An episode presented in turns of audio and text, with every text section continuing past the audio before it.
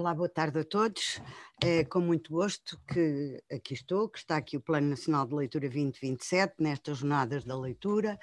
uh, saudando todos os eh, participantes uh, nestas ditas jornadas sobre um tema que tanto nos interessa.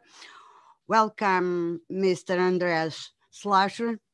E, Senhor Secretário de Estado, também muito obrigado por nos permitir estar aqui, estar conosco. Caro Luís Santos e Anabela Serrão, uh, organizadores ou co-organizadores por parte do IAV, convidados, conferencistas, caros uh, colegas. Uh, nas minhas palavras de boas-vindas, é justo começar por reconhecer que nos une vontade e empenho no sentido de melhorar as competências leitoras, uh, de leitura e de escrita, uh, nos nossos estudantes e, não menos importante, o gosto pelo livro, pela leitura e pela literatura. Há mais de duas décadas que, neste sentido e continuadamente, vêm sido produzidos documentos, orientações, reflexões, estudos, programas, plataformas e práticas, e são muitas e qualificadas, orientadas para dar exatamente significado à mais fundacional forma de comunicar e de saber: a leitura que é transversal às aprendizagens, seja às ciências, às humanidades, às artes, a todo o conhecimento, à formação cultural, pessoal e social. Um direito, portanto, de todos e para todos.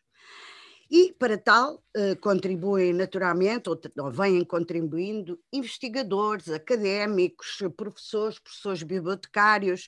eh, governantes, editores, livreiros, escolas, mediadores, no fundo, aqueles que são os agentes de uma política pública de leitura. A leitura,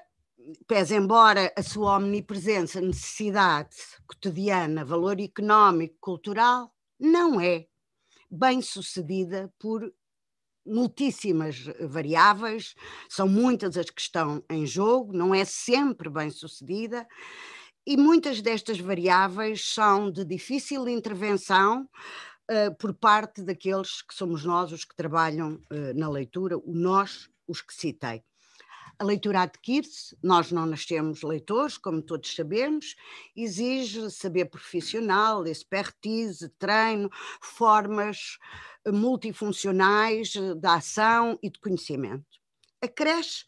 que, colocada a esta aquisição, vem a condição social,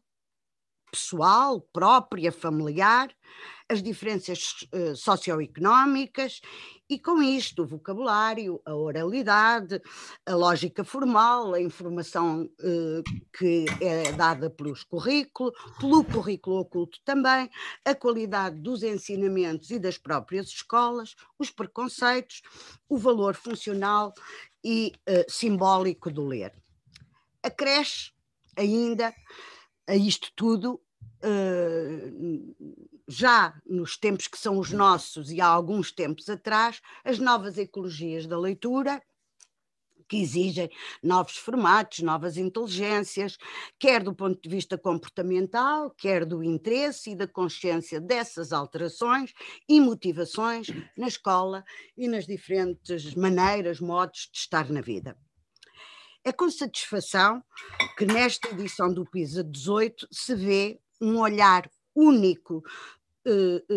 sobre as competências leitoras, independentemente do tipo de texto, seja impresso ou online. Realidade uh, que tem paralelo nas formas de produção, divulgação e comunicação. No caso português, as questões associadas à compreensão leitora, creio, estão identificadas e a elas indexadas soluções, evidentemente, umas com mais sucesso, outras com menos, evidências científicas, com recursos também produzidos, testados na vida prática e na construção uh, destas ferramentas, incluindo este próprio programa, para além das referidas questões socioeconómicas, que têm, como todos sabemos, grande e evidente peso, as designadas competências emocionais e de bem-estar, as de criatividade, de produção e eh, até a, a formação, que hoje tende a ser permanente. Mas subsiste, creio, uma atitude de um não valor substantivo, uma atitude social e cultural, de um não valor substantivo ao ler, como prática cultural das escolas, das famílias e da sociedade em geral, nomeadamente empresas, mecenas. E esta atitude de uma certa desvalorização, não intencional, mas que é, e alguma desresponsabilização não ajuda a criar um clima que coloque cognitiva e eticamente a leitura como um bem de primeira necessidade.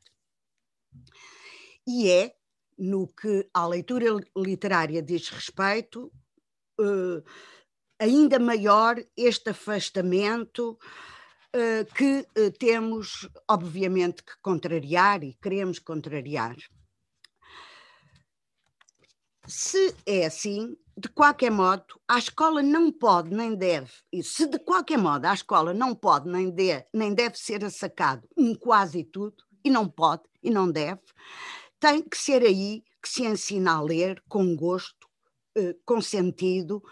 com especial interesse o texto literário. A literatura tem que ter na escola um valor per si, substantivo, não funcional, que não seja subsidiário de outras aprendizagens, de outros saberes, nem a literatura seja acantonada no fim dessas mesmas aprendizagens. Há que ler na escola, na sala de aula, na biblioteca, livros. E não falo aqui de formato nem de suporte. Livros, livros variados, diversos, para diferentes, dirigidos a diferentes níveis de competência leitora. Temos que ter, portanto, leitura orientada na escola e, em particular, na sala de aula eu quero aqui, uh, em causa própria, referir uh, só por um minuto, que, uh, por um segundo, talvez, que os livros do Plano Nacional de Leitura, os livros recomendados, os livros que são objeto de um trabalho para corresponder a estes interesses e a estas necessidades, creio poderem ser notados, sublinhados como um recurso bom os livros eh, que estão por idades e por níveis de leitura, eh, cada semestre feito nos locais próprios do Plano Nacional de Leitura, podem ser úteis para todos nós. Talvez aqui esteja uma área em que seja preciso mudar, em que se impõe encontrar soluções. Uh, para superar, porventura, algum esgotamento a que chegamos e apostar na formação da educação literária, na escola na sala de aula, com uma literatura que é focada, que é orientada, que vai em crescendo, que dá valor ao texto, eh, que dá capacidade de descobrir e desvendar, dando sentido a esse mesmo texto, eh, desenhando estratégias mais diversificadas, também elas seguindo o exemplo, a informação da prática, da teoria e das próprias escolas. Não deixar esta ensinança para fora das nossas escolas ou pensar que ela se resolve com contrato, só com contratos de leitura ou com a designada leitura autónoma. O trabalho para que essa leitura autónoma, o, o, o, o caminho que a escola tem que fazer para que isso seja possível é um trabalho focal e é um trabalho profissional. Não chega às nossas boas intenções, precisamos naturalmente de o fazer no ambiente próprio da escola, que é curricular, sendo formal e informal, mas é no ambiente para que as escolas possam ter uma cultura da leitura. Eh, com livros, com bibliotecas, com bibliotecas digitais, com variedade de recursos e de instrumentos, com mediadores, além dos naturais, professores, professores bibliotecários e bibliotecários, naturalmente, com aquisições institucionais possíveis e passíveis de acordo entre o poder local e o poder nacional, eh, com parcerias, com mecenas, com empenho dos centros de investigação das universidades, dos politécnicos, com boas edições capazes de serem uh, adquiridas com facilidade, com revistas, com jornais, com a TV, com os média, com jogos. Uh, com, com entretenimento, que fazem parte todos eles uh, desta campanha a favor deste bem de primeira necessidade, naturalmente com observatórios científicos, no fundo, diria eu, com políticas públicas talvez eh, mais eh, robustas. E termino agradecendo esta oportunidade e, e, e acreditando que nós vamos sair daqui eh, melhorados na nossa reflexão, sublinhando a importância do texto, do encantamento que vem do texto e da leitura. Que ler, seja em papel ou em suporte eletrónico, uma atividade uh, para todos. Ler esses textos uh, para a vida, para transformar a nossa vida e para nos transformarmos pela leitura. Porque uh, o nosso ecrã pessoal será seguramente infinitamente mais rico e livre e sim autónomo se soubermos ler bem, muito bem, encantadamente bem.